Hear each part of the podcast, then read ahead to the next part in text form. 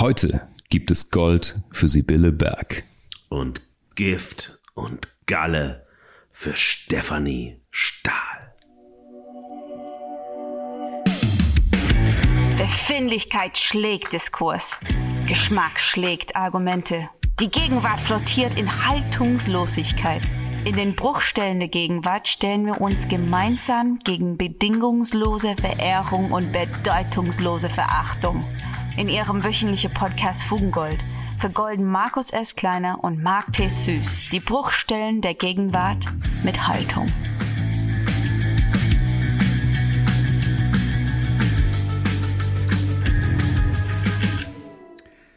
Marc, ich hab so dermaßen Glück gehabt. Ja. Bisher kein Trouble in Kreuzberg. Und ich glaube, Kida, Kodar, Ramadan und Frederik Lau haben sich unsere Kritik zu Herzen genommen und erstmal nichts Neues produziert. Stand 29. Juni 2022, also heute, also genau ja. jetzt, nichts gekommen. Wir helfen gerne, klar. Und bei dir so? Schon eine Einladung zu Apokalypse und Filterkaffee bekommen? Zumindest als neuer Haltungsbarista der Redaktion. Tja, Markus, Kida und Freddy kneifen. Also, ich kann es ja verstehen nach der Kritik in unserer letzten Folge. Aushelfen können wir nicht wirklich, außer vielleicht mit einem Espresso-Shot Haltung. Und äh, Mickey, ja, Mickey hat sich noch nicht gemeldet, der war nämlich erstmal auf Live-Tour und war mit der Moderation des deutschen Podcast-Preises beschäftigt. Pff, ich sag mal wenig überraschend bis langweilig, was da gewonnen hat. Natürlich die tollen journalistischen Formate geschenkt, äh, haben gewonnen. Ansonsten so Kram wie Hobbylos mit Rezo und einem anderen also noch ein Laber-Podcast, ein Lifestyle-Poser-Podcast mit den Kaulitz-Brüdern und irgendwas mit untenrum, Nachspiel oder so. Ich glaube, es ist also Zeit, dass wir mit Fugengold für so ein Mindestmaß an intellektueller Stimulation und ein bisschen Haltung sorgen. Absolut. Was ging bei dir? Du, ich trank mit T.S. Ullmann, mm. ich tanzte mit Iggy Pop, mm. aber ich hatte mein T-Shirt an. und ich wurde am Montag jetzt noch von Nick Cave und den Bad Seeds gesegnet. Eigentlich, Marc, ich bin richtig gut mhm. drauf. Ich habe richtig Bock, mir geht's gut, ich bin glücklich. Ja, hm. und dann habe ich mich auf unser Thema vorbereitet. Mhm. Frag nicht, Marc, mhm. frag mich bloß nicht. Mir kam die Galle hoch. Ja, unfassbare Übelkeit. Ai, ai, ai. Und bei dir so? Tja, ich kann nur sagen, Iggy Pop würde blass werden. Denn die Schriftstellerin, über die ich heute spreche, die ist wirklich Punkrock und die kriegt die Fugengold Goldmedaille. Liebe Fugis, der Sommer kommt als Teilzeitangebot in den Städten und auf dem Land an. Urlaubsfeeling, Freibadfreude und dort große Debatten über die neuen Moralgrenzen von oben ohne. Aber auch Biergartenlust und freie Liebe an allen sozialen Brennpunkten machen sich in unseren Landen breit. Die Züge und Zugstrecken werden, genauso wie der Flugverkehr und die Flughäfen, zu Katastrophengebieten erklärt. Mobilität ist zum neuen Luxus geworden. Kaum noch bezahlbar. Aber nicht nur das, alles andere auch. Die Krise ist da. Oder sollen wir das nur glauben? Beziehungsstatus zwischen uns und der Wirklichkeit. Es ist kompliziert. Was macht es mit uns? Mit unserer Seele? Mit dem Wunsch, glücklich mit uns und anderen zu sein? Zumindest auf dieser Ebene gibt es anscheinend die Lösung, Mark, für fast alle unserer mhm. Probleme, auch wenn dies im Stahlgewitter der Gegenwart fast schon zynisch erscheint. Wir sprechen also wieder über die Bruchstellen im Leben. Alle, die Fugengold hören, können zumindest Haltungshilfe finden. Es geht heute um zwei Bücher von der Bestsellerliste und lass uns doch wie immer mit der Verehrung starten. Zum Niederknien genial euphorisch ekstatisiert. Ja und danke. Die definitive Verehrung. Ich habe es bereits angekündigt, Iggy Pop kriegt weiche Knie. Heute gibt es Punk Rock als Buch. Ich möchte Verehrung ausdrücken für Sibylle Bergs neuen Roman Remote Code Execution. Erschienen bei Kiepenheuer und Witsch gerade.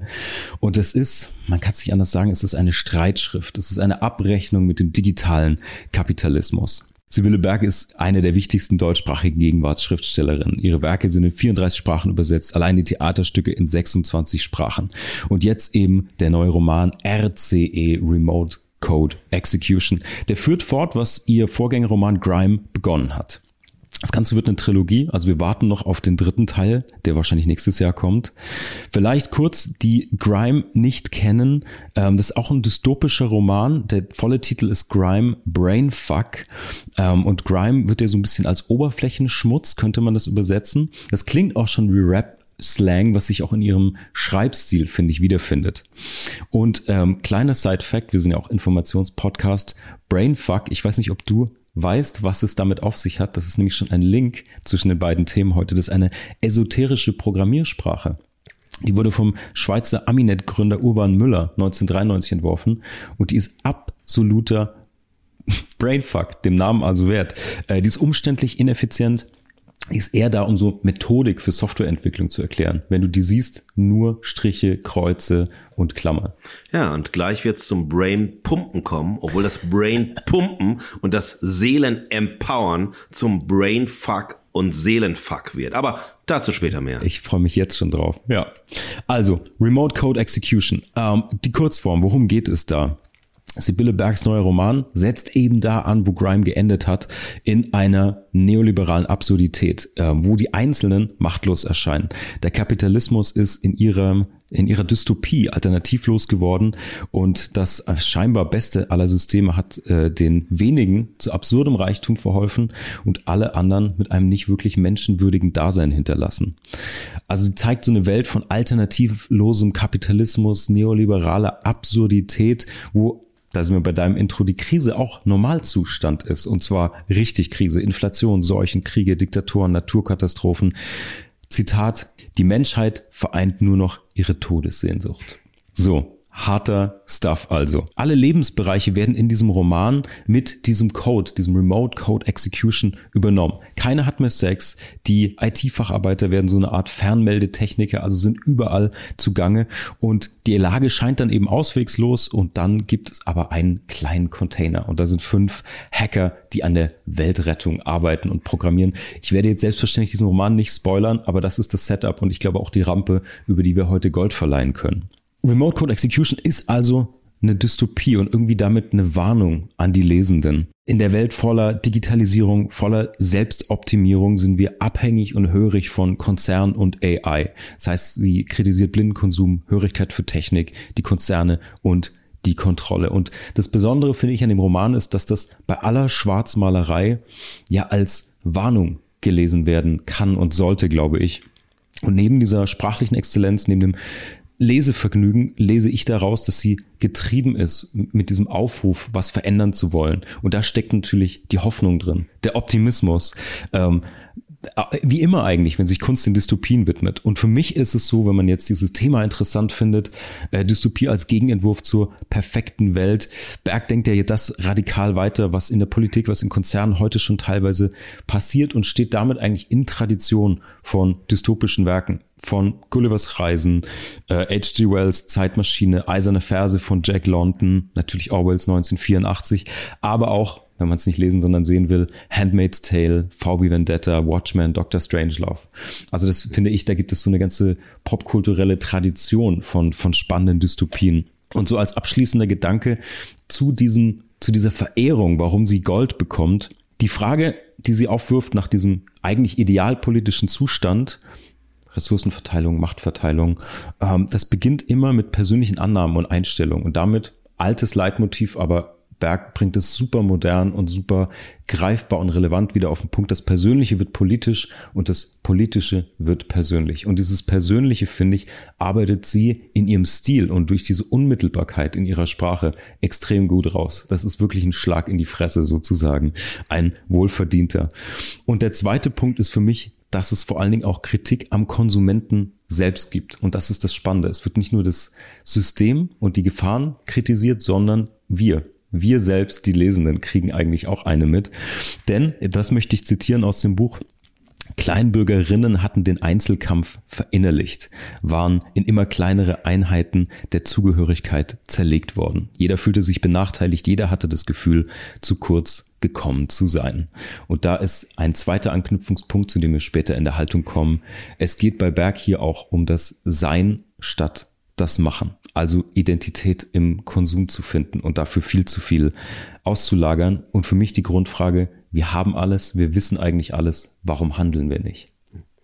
Ach, das ist wundervoll, Marc. Das ist wirklich auf den Punkt gebracht. Ich bin ähm, Sibylle Berg Ultra und ich will ja. das nicht sein, aber ich bin es halt. Mhm. Und das ist ein schöner Zustand, dieser Schwebezustand, den ich auch immer wieder finde, wenn ich Interviews mit Sibylle Berg sehe, höre, lese, wenn ich ihre Kolumnen nicht bin, also noch mehr als ihre Romane oder das, was man als Roman nennt, obwohl es eigentlich keine Romane sind im eigentlichen Sinne, äh, liebe ich ihre Kolumnen, ja, weil sie so in der ultra kurzen Form halt ihr ihre Perspektive auf die Wirklichkeit anbieten. diese Perspektive ist, umarm mich nicht, lieb mich nicht, finde dich selbst scheiße, wenn du mich liest. Äh, schau selbst auf dich und hab keine Gnade. Ja. Umarm dich nicht. Mach dir irgendwie nichts bequemer so. Aber trotzdem sei kitschig, sei emotional, sei warm und so weiter.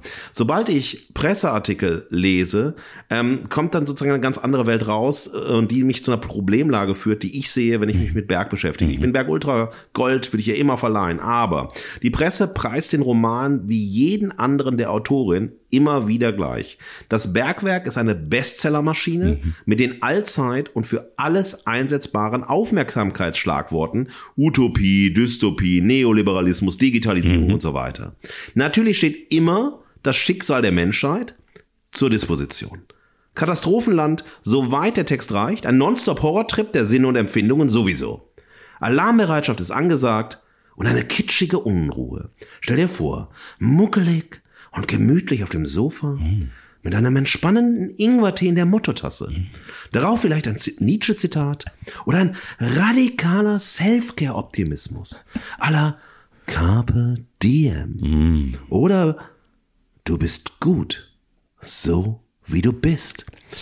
Und dabei bleibt es immer bei der Texterotik für alle sich als intellektuell lesende Personen stehen und für alle Buchumarmerinnen. Andeuten, eskalieren lassen, frei flottieren, schnelle Szenenwechsel, sprachliche Gourmetware, nicht aus- oder zusammenführen. Das sollen andere machen oder besser auch nicht und im Fluss des Immergleichen bleiben. Es ist also immer wieder die gleiche Überwältigungsästhetik für den immer neuen und immer gleichen Zeitgeist. Das heißt, Sibylle Berg schreibt immer wieder ihre Romane neu und dabei um. Sie nimmt den Zeitgeist, will den Zeitgeist auch überhaupt noch nicht mit dem Zeitgeist austreiben, mhm. sondern sie möchte ihn aushalten. Dazu kommen wir später in der Haltung. Ja. Aber das ist das sozusagen, wo ich sage, beim Gold so ein bisschen Staub auf das Gold zu legen und es nicht nur glänzen zu lassen. Dieser Staub auf dem Gold bestätigt meine Eingangsthese, Sibylle Berg ist Punkrock. Definitiv. Markus, wir kommen auf die Schattenseite. Ein Maul voller Spucke in das Gesicht des Abgrunds. Schau doppelt hin, damit der Abgrund nicht zurückspuckt. Die definitive Verachtung. Ja, liebe Fugis, lieber Marc, meine Verachtung, also meine gallige Kritik, geht heute an die Psychotherapeutin, Bestsellerautorin, Podcasterin, Speakerin und, wie sie auf ihrer Webseite selbst schreibt, unternehmenslustige Klavierspielerin.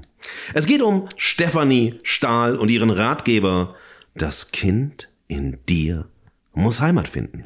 Im Untertitel Der Schlüssel zur Lösung fast aller Probleme. Das Programm deutet sich hier schon an. Probleme lösen to go für Euro 14,99. Billig, billig, billig. Kaufen Sie Ihr besseres Leben und damit Ihr Lebensglück. Der All-in-One Gefühlsentkalker, damit es endlich wieder klar und rein in Ihnen abfließen kann.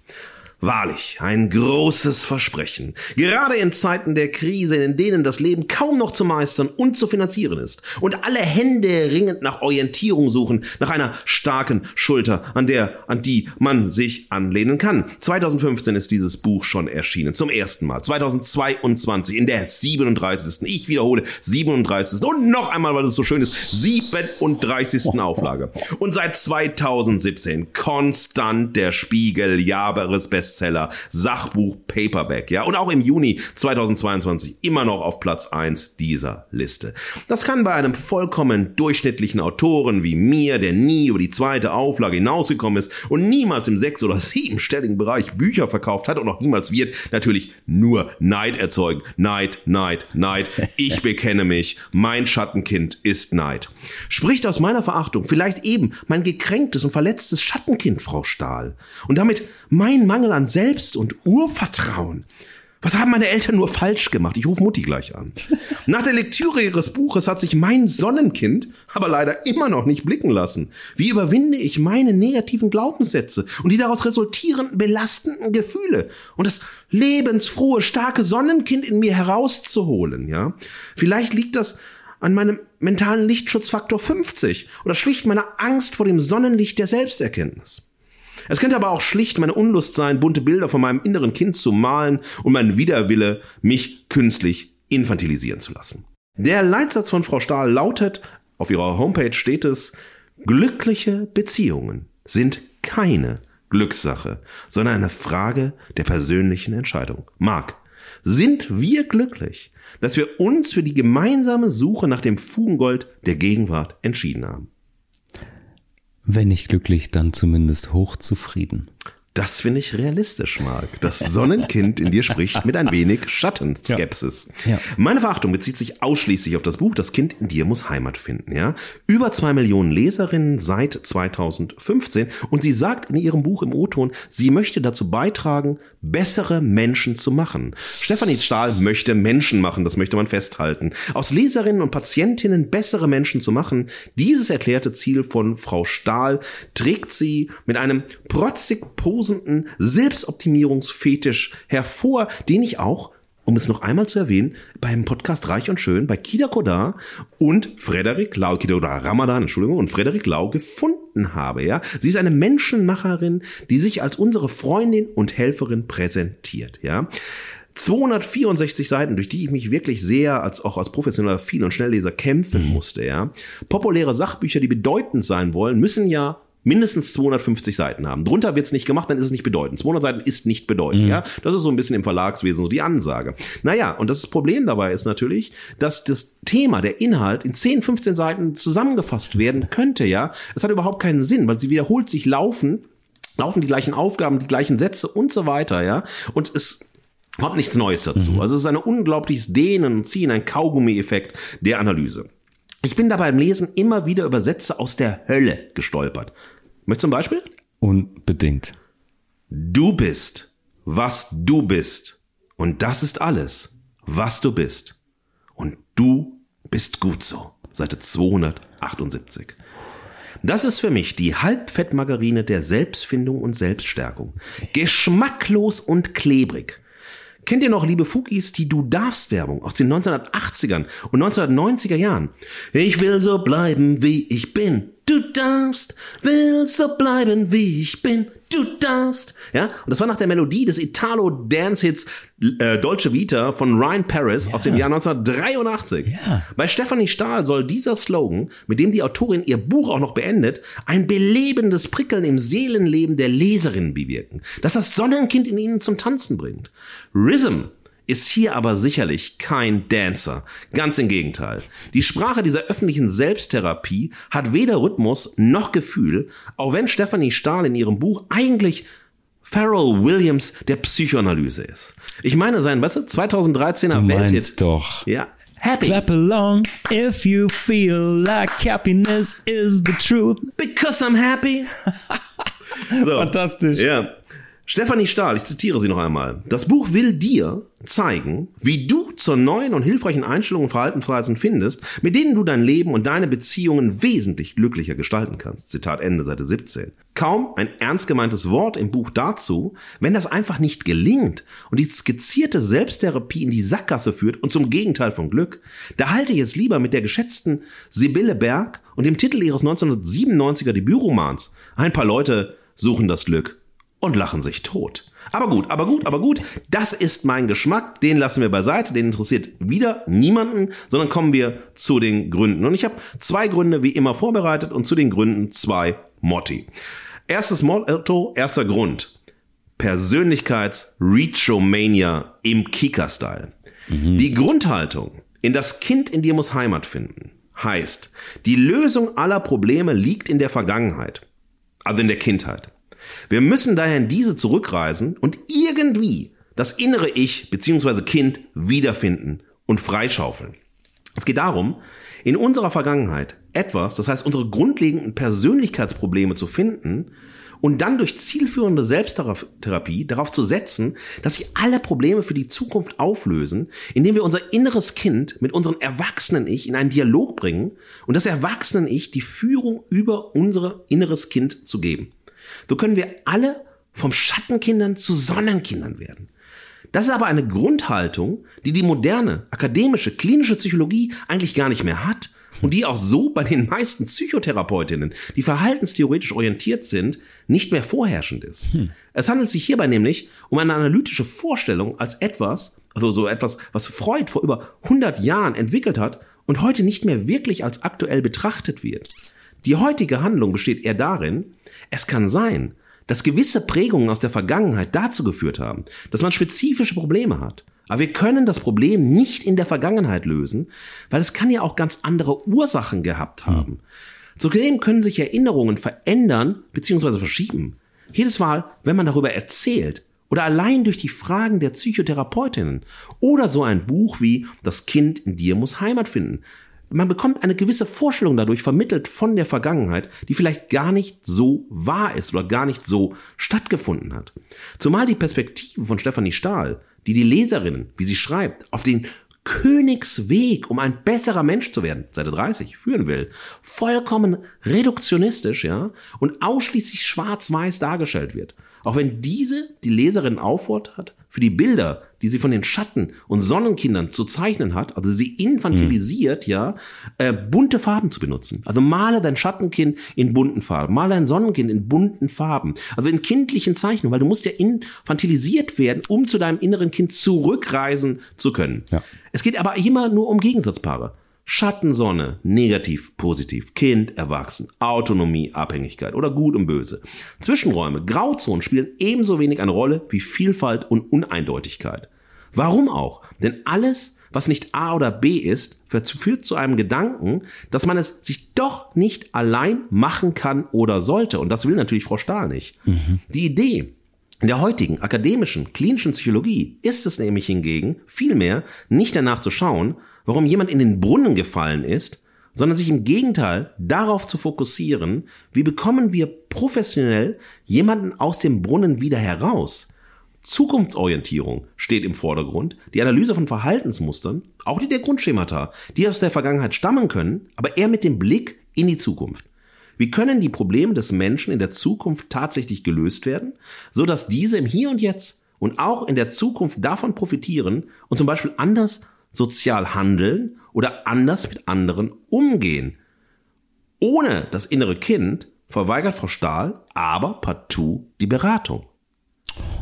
So, das wäre mein erster Kritikpunkt. Wow. Liebe ja. Fugis, entschuldigt, das ist ein bisschen ausführlicher, aber es ist ein sehr es komplexes Thema. Also, es, es lohnt sich. Ich glaube, wir haben mit Frau Stahl eine Stellvertreterin für ein ganzes Phänomen gefunden. Genau. Aber erzähl mir bitte erst den zweiten Kritikpunkt, dann genau. gebe ich dir noch meine Five Cent dazu. Weil der führt nämlich genau den ersten Punkt weiter. Ja. Und das Motto des zweiten, meines zweiten Grundes, meines zweiten Kritikpunktes ist professionelle Deprofessionalisierung.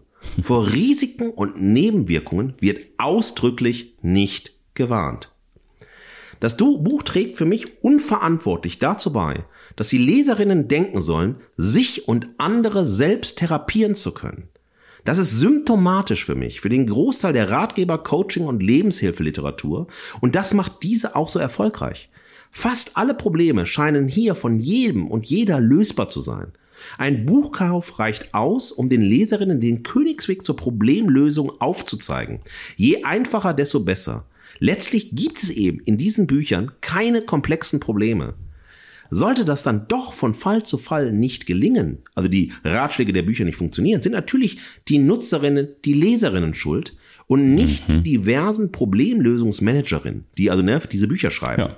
Immerhin kann dann jede und jeder deren Dienste noch buchen. Das Buch hat nicht geklappt, aber kommt zu mir in die Beratung. Nimm äh, persönliche Termine bei mir und so weiter. Also eine unendliche Ökonomisierung. Und das ist eben die Strategie der doppelten Ökonomie. Und im Fall von Stefanie Stahl wird aus einer doppelten Ökonomie eine dreifache, eine vierfache und so weiter. Probleme machen sich bezahlt. Je schlechter es der Gesellschaft geht, desto besser geht es denen, die Therapie und Problemlösung versprechen. Ein Brett, Markus. Also allem voran muss ich mal sagen, du hast mit dem Durcharbeiten dieses Buches eine Heldenreise auf dich genommen. Da würden ungefähr von Odysseus bis Frodo Beutlin alle die Ohren anlegen. Ich habe es über den Klappentext nicht hinaus geschafft. Chapeau dafür. Ähm, was ich aber mitgenommen habe und wofür ich oder weshalb ich in diese Verachtung mit einstimmen kann, ist, äh, ich habe mit einer One-Fits-All-Lösung ähm, Probleme. Das kneift mhm. und zwickt relativ oft. Ähm, und das hier wird eine Problemlösungsstruktur versprochen, damit jeder seine individuellen Probleme lösen kann. Was bei mir schon, das hast du jetzt sehr, sehr gut beantwortet, aber ein sehr großes Fragezeichen aufgeworfen hat, wenn es um Psychologie geht. Ähm, klar, zunehmende Komplexität der Welt verlangt immer nach einfachen Antworten, zumindest wenn es populistisch werden soll. Und es gibt Probleme, und das schreibt sie so, die eine eigene Verantwortlichkeit auf weisen. Und dazu zählen alle psychischen und Beziehungskrisen. Das sind einfach Sätze, die, ja, da rückt irgendwie, juckt irgendwie das Rückenmark. Ich weiß nicht. Das ist echt schockierend. Ja. Und ähm, naja, also wenn man sich mit Jungen und Archetypen und Schattentypen und so mal also annähernd beschäftigt hat, dann ja, versteht man dieses Bild von dem Sonnen- und Schattenkind. Für mich ist der der Sprung in dem, was ich von ihr gehört und gesehen und gelesen habe, aber auch im Kern so, dass ich glaube, es gibt einen, wie du auch schon zitiert hast, einen Zeitgeist. Ähm, und was sie tut, ist natürlich Sehnsüchte der Menschen ansprechen. Nach Liebe, nach Freiheit, nach Glück. Und die werden auf eine Art monetarisiert und vermarktet, die mir zumindest ein bisschen gallig aufstoßen. Ja. Markus, aber ich glaube, wir müssen eine Haltung finden zu diesen, zu diesen beiden großen Themen. Denn auch die Fugis fragen sich, wollen sie ins Stahlwerk oder ins Bergwerk? Die Stimme der Verehrung und der Verachtung ist die Gegenwart. Und ohne Haltung fallen wir aus der Gegenwart. Liebe Fugis, ich finde, und das hat mich erstaunt in dieser Episode, in der Vorbereitung habe ich es geahnt, es hat sich relativ bewahrheitet. Ich habe zwei große gemeinsame Nenner zwischen diesen beiden Werken irgendwie gefunden. Das eine ist das Persönliche. Ähm, lass uns da einsteigen. Ich finde das extrem interessant. Sibylle Berg, wie gesagt, kritische Konsumenten bitte aufbegehren, kritisches Denken, Punkrock-Attitüde. Und bei Stahl eben das andere Persönliche, was sie nutzt sozusagen als Projektionsfläche für eine Vermarktung, für Ratgeber, aber vor allen Dingen eben auch um Services, Produkte, Selbsthilfe, Ratgeber zu verkaufen. Und das finde ich interessant. Beide Male steht das Persönliche im Mittelpunkt, wie irgendwie gerade auf sozialen Netzwerken in ganz vielen anderen Lebensbereichen. Das Persönliche, die Frage nach dem Ich, vielleicht die hintergelegte Frage nach dem Sinn, steht da irgendwie im Mittelpunkt. Bei Stahl gibt es dann so eine Art Rückführung, ähm, das Fallen in den Brunnen nochmal zu durchleben und Berg, was ich sympathisch finde, eher so ein Aufruf zum Handeln, vielleicht sogar zum zivilen Ungehorsam. Ja. Und der andere Punkt, den ich gesehen habe, der mir extrem wichtig ist und der geht mit diesem Persönlichen einher. Es gibt so eine These von Sein statt Machen. Dass die Identität und wie die sich konstruiert oder ob die sich jetzt durch Konsum oder durch den, also durch Konsum von Marken, von Produkten oder durch den Konsum von Selbsthilfe, Literatur oder so konstituiert, sei erstmal dahingestellt, aber es gibt eine Tendenz, weniger zu handeln, zu schauen, in einer Progression zu gucken, über Varianten zu arbeiten, Erfahrungen, Erlebnisse zu machen. Ich erlebe ganz stark, dass es gerade darum geht, eine Identität zu konstruieren über seien es Labels, seien Facebook-Profilbilder, seien es starke Statements und erstmal in diesem Ich bin das. Es geht erstmal ganz, ganz stark um das Sein, was aber natürlich keine wo das ist extrem statisch und es ist dadurch auch extrem fragil, weil es durch wenige Sachen gestützt werden kann. Und dieses Sein statt Machen ist etwas, was ich auch extrem unterschiedlich beleuchtet sehe in diesen beiden Werken. Äh, ich finde das sehr, auf, sehr gut auf den Punkt gebracht, weil es ähm, zwei Punkte zu äh, Berg mhm. äh, noch gerne als Nachtrag. Ähm, ich finde die Nivellierung der Privatsphäre wir leben in Zeiten, die das Private aus der Welt treibt. Ja. Weil wir haben die Veröffentlichung des Privaten und die Privatisierung des Öffentlichen. Und das ist unsere Zeitgeist. Und es geht nicht mehr um das Sein, wer bin ich, sondern darum, im Öffentlichen sich gestalten zu lassen, sich stylen zu lassen, sich anschließen zu lassen, ja, auch im öffentlichen Sex zu haben, sich zu zeigen und so weiter, ja, also im symbolischen, in symbolischen und in realen Form. Mhm. Und dieses Moment der Austreibung der Privatheit aus der Wirklichkeit. Das zeigt in einem, also in einer ähm, Goldform Sibylle Berg und es zeigt in einer Galligenform Stefanie Stahl. Aber beide sind Einpeitscherinnen der Austreibung der Privatheit aus der Wirklichkeit. Das ist mein erster Punkt für die Haltung. Äh, da muss man sich fragen, wollen wir das?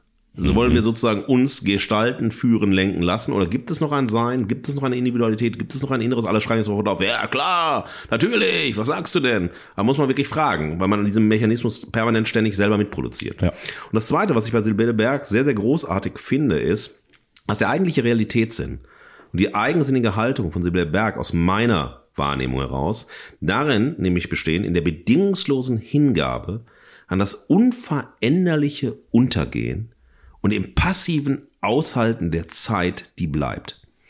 Und das finde ich etwas, was mich unfassbar anspricht und was ich als Überwältigungsästhetik bezeichnet habe, weil ich glaube, äh, Sibylle Berg ist weder utopisch noch dystopisch, noch sucht sie eine Haltung in der Gegenwart, sondern sie ersetzt Haltung durch Aushaltung. Und ähm, ja, Haltung zu Frau Stahl ist gefragt und das entwickelt nochmal sozusagen der, der dritte Punkt sozusagen, der versucht, die beiden Kritikpunkte noch einmal auf einen äh, Punkt, auf eine Haltung zu finalisieren. Auch hier, du weißt, ich liebe Motti, auch hier ein Motto und das Motto heißt, mach es dir selbst. Einmal investieren, immer selbst therapieren. So wie Mary Kondo Ordnung in unsere Leben bringt, indem sie zum Falten, in Schubladen packen, wegschmeißen und Co. auffordert, so sehr reduzieren die Problemlösungsmanagerinnen wie Stefanie Stahl Menschen zu Schablonen ihrer selbst und wollen dabei eindimensionale Menschen produzieren, weil die planbar, therapierbar, beeinflussbar und so weiter sind. Zumeist stammt diese Ratgeber, Coaching und Lebenshilfeliteratur von ausgewiesenen Expertinnen, die aber alles daran setzen, den Anschein zu erwecken, dass die öffentliche Expertise, die diese in ihren Büchern vorstellen, ausreicht, um auf professionelle Beratung und Therapie verzichten zu können. Mhm. Aufklärung wird dabei zur Anti-Aufklärung, zur Konsumanleitung und zur seriellen Abhängigkeitsproduktion, die vermeintlich das Ich stärken will, aber dabei gerade dieses Ich schwächt, um es besser finanziell ausschlachten zu können. Mit therapeutischer Verantwortung hat das aus meiner Sicht, das ist jetzt meine Meinung, ja, nichts zu tun. Genauso wenig zeigt sich darin ein Interesse an den individuellen Problemen von Menschen, die nicht in ein starres schwarz-weiß Konzept der Kategorien, die Stefanie Stahl als Arbeits- und Analysewerkzeuge grundlegt, passt. Schließlich sind individuelle Persönlichkeitsmerkmale und Persönlichkeitsunterschiede zwischen Menschen eher hinderlich für Stefanie Stahl, nämlich um ihre Perspektive auf die Menschen und ihre Probleme auszuschlachten.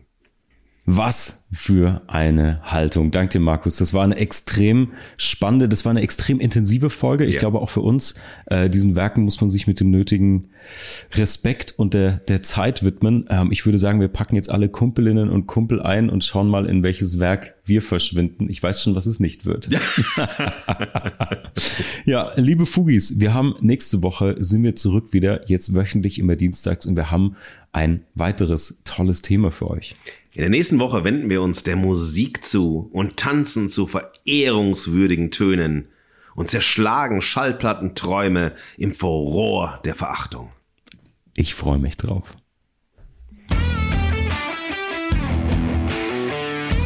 Das war Fugengold für diese Woche. Mehr Haltung zur Gegenwart findet ihr auf fugengold.de und überall, wo es Podcasts gibt. Schenkt uns eure Verehrung und gebt uns eure Verachtung. Jetzt Fugengold abonnieren und keine Folge mehr verpassen. Fugengold wird produziert vom Sweet Spot Studio. Redaktion und Moderation Markus S. Kleiner und Mark T. Süß. Sprecherin Sam Stokes.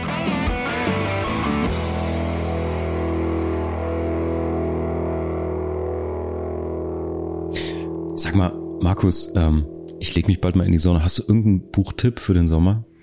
Du als äh, neu Hamburger Jung oder seit sieben Jahren seit Hamburger Jung kann ich dir natürlich nur Heinz Strunk empfehlen. Mm. Ein Sommer in Niendorf gerade erschienen. Sag mal, du, ich hab's, ähm, ich liebe bei Herrn Strunk, dass Herrn Strunk, äh, die Presse schreibt immer, er will die Welt erklären. Das halte ich für einen hanebüchenen Blödsinn, mhm. weil das, was, was ich in Herrn Strunk sehe, was ihn so spannend und so attraktiv macht, ist ähm, so wirklich das so mikroskopische Perspektiven auf einzelne individuelle Strukturen, auf Persönlichkeiten, auf Typen, auf Figuren, ja. denen er so unglaublich seine Aufmerksamkeit schenkt, so sehr detailverliebt ist und so weiter. Damit natürlich Einblicke auch geben kann, die so ein bisschen was über die Gegenwart erzählen mhm. Und machen, aber es ist viel spannender für ihn, an seinen Figuren zu bleiben, sich in seine Figuren hineinzusetzen. Und hier sind wir in einem, in dem Ostseebad Niendorf, ja, man weiß nicht, ob man da hin möchte oder sagt, hier leben, nein, danke. Mhm. Und er begleitet vor allem zwei Personen in diesem Roman und ähm, es ist eine charmante eine schwappende und eine edelkornige Lektüre. Also aus meiner Seite, das kann ich dir echt sehr empfehlen. Das ist ein sehr cooles Ding. Das werde ich auf jeden Fall lesen, denn ich finde, Heinz Strunk schafft immer das, was sonst Ricky Gervais oder Christian Ulm schafft, irgendwie durch Peinlichkeit und Charme sich so richtig durchzuarbeiten und dann nicht nur Humor zu finden, sondern irgendwie so ein Vorschlag zur Versöhnung mit der eigenen Existenz, bei der am Ende ja